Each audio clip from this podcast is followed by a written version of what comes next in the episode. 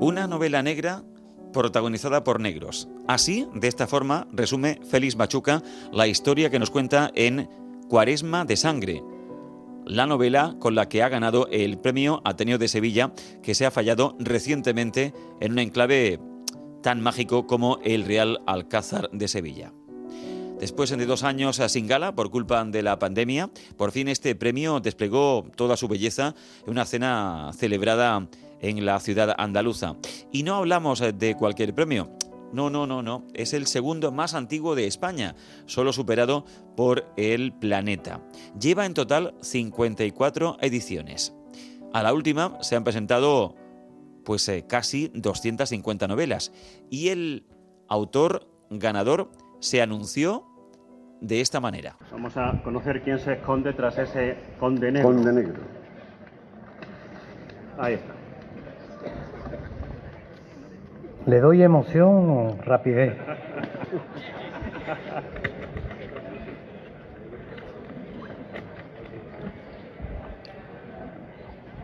Don Félix Machuca.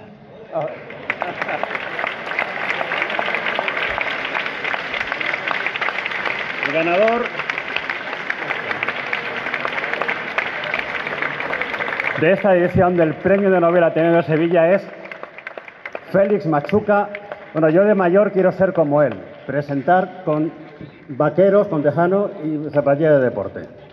Cuaresma de Sangre nos hace viajar al siglo XVII, a una Sevilla sucia, puerta y puerto de Indias, donde trabaja Domingo Congo, un paje negro del duque de Medina Sidonia, que ha llegado a ser alguacil de la comunidad negra sevillana. Y le llega un soplo, una información confidencial. Algo trágico va a ocurrir. Y entonces se pone manos a la obra y desvela los intereses portugueses eh, de alentar una revuelta contra Felipe IV en el Jueves Santo del año 1641. Félix Machuca, el autor de esta novela, conocido articulista de ABC, nos cuenta más detalles de su historia. Es una novela de, es una novela negra escrita por negro, donde se, pasa revista a una Sevilla muy, muy poco conocida como es la de la, de la marginalidad de, la, de, los negros y eh, de aquella época y sin embargo está presente en casi todas las novelas eh, picarescas españolas, ¿no? en todas las novelas del siglo de oro. Es un rastro que se blanqueó por las razones que sean y que eh, está ahí, que yo he creído conveniente. En mi segundo intento. Mi primer intento fue Padre, Padre Nuestro que nos trae en Sevilla en rescatarlo y en hacerla oh, visible. A mí me parece que es un personaje estupendo, me parece maravilloso. Es un tipo que mm, incapaz, mm, enamoradizo, un don Juan de, de, su época, em, había sido un, un esclavo de, de, la, de la familia de, del duque de Medina Sidonia y que está sumamente preparado, sabiendo latines y sabiendo griego y sabiendo retórica, y que eh, cuando es manumitido, pues se hace alcaide de, los negros de, San Roque. Y, psicológicamente es un tipo que, como te he dicho, mm, eh, tiene un Edipo supurante, solamente quiere a su madre, y, pero en cambio mm, tampoco es, es un, un personaje que no puede enamorarse, lo que pasa su problema es que se enamora muchas veces y a la vez, ¿no?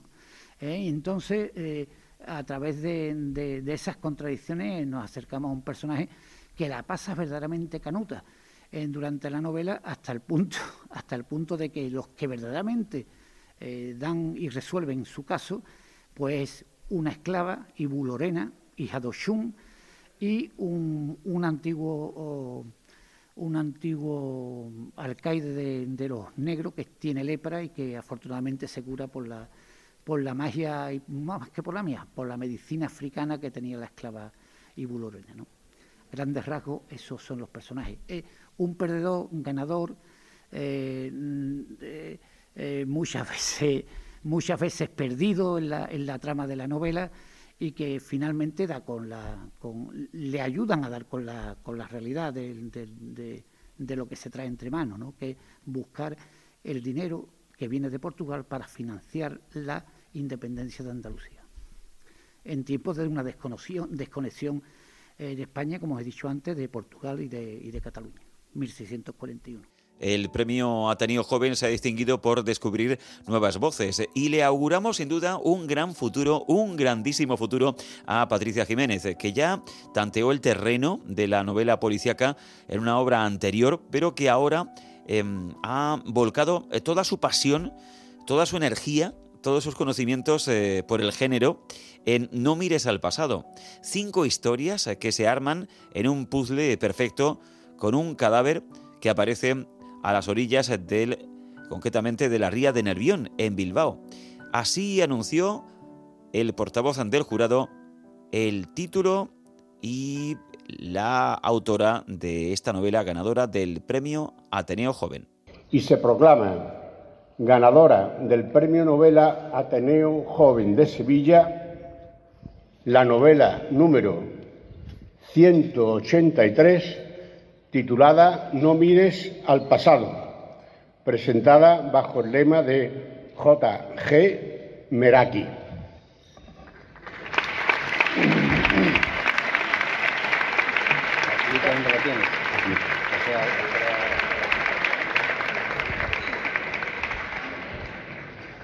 Y queremos eh, conocer, queremos saber más de esta novela, eh, que como digo se ha llevado el premio Ateneo Joven. No mires al pasado.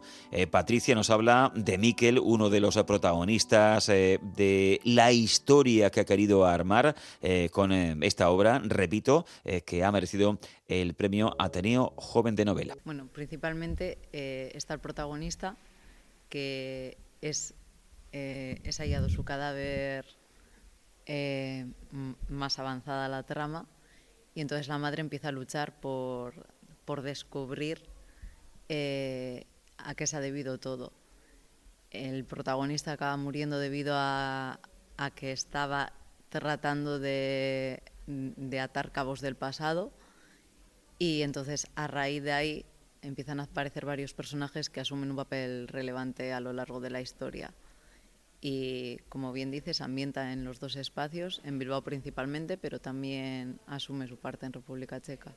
Lo que más me ha costado era el cuadrar las cinco historias, el conseguir que el rompecabezas cobrase sentido, ya que no podías revelar cierta información antes que otra. Es muy complicado cuando mezclas a cinco personajes diferentes, cuando cortar cada capítulo en el momento oportuno es lo que a mí me ha supuesto el mayor reto. Es el protagonista principal. Al final, pues, Miguel es un personaje ficticio y, como os he dicho, eh, es el que empieza intentando resolver asuntos del pasado hasta que aparece su cadáver y, y entonces la madre es principalmente la que busca la que busca resolver quién ha matado a su hijo y en mitad del libro pues hay un giro inesperado que estanca la investigación criminal. Pequeña siempre me gustaba hacer mis redacciones y cosas así, pero siempre breves. Pero nunca me había sentado delante del ordenador y empezar a teclear hasta el confinamiento y me senté y bueno, parecía que las palabras salían solas y fue entonces cuando creé la primera novela y seguido la segunda, esta que bueno, apenas en cuatro meses la había escrito, en tres, cuatro meses. Las dos obras serán publicadas eh, en otoño por Algaida. Su editor, Miguel Ángel Matellanes, subrayaba en el acto las diferencias de las dos novelas, ambas de género negro, pero muy distintas en su planteamiento y en su marco histórico. Bueno, son dos novelas negras, lo que pasa que en épocas muy diferentes, una de ellas doblemente negra.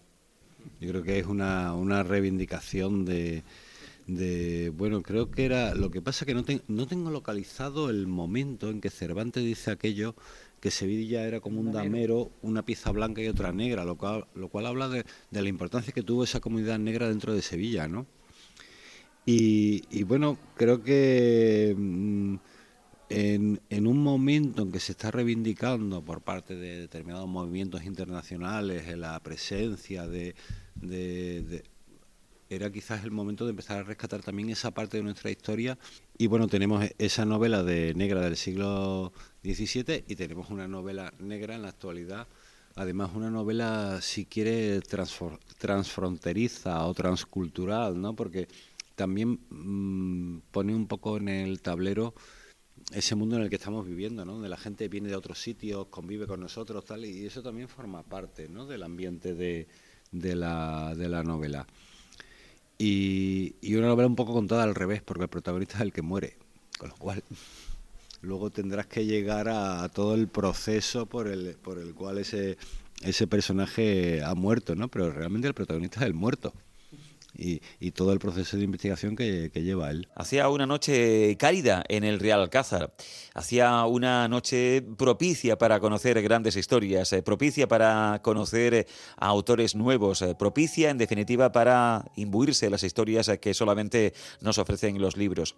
Y además, hablando de un premio que ha tenido insignes ganadores, Juan Marsé, Caballero Bonal, Juan Eslava Galán escritores de una eh, talla altísima que han colocado al Ateneo de Sevilla en el estatus eh, que tiene actualmente en España.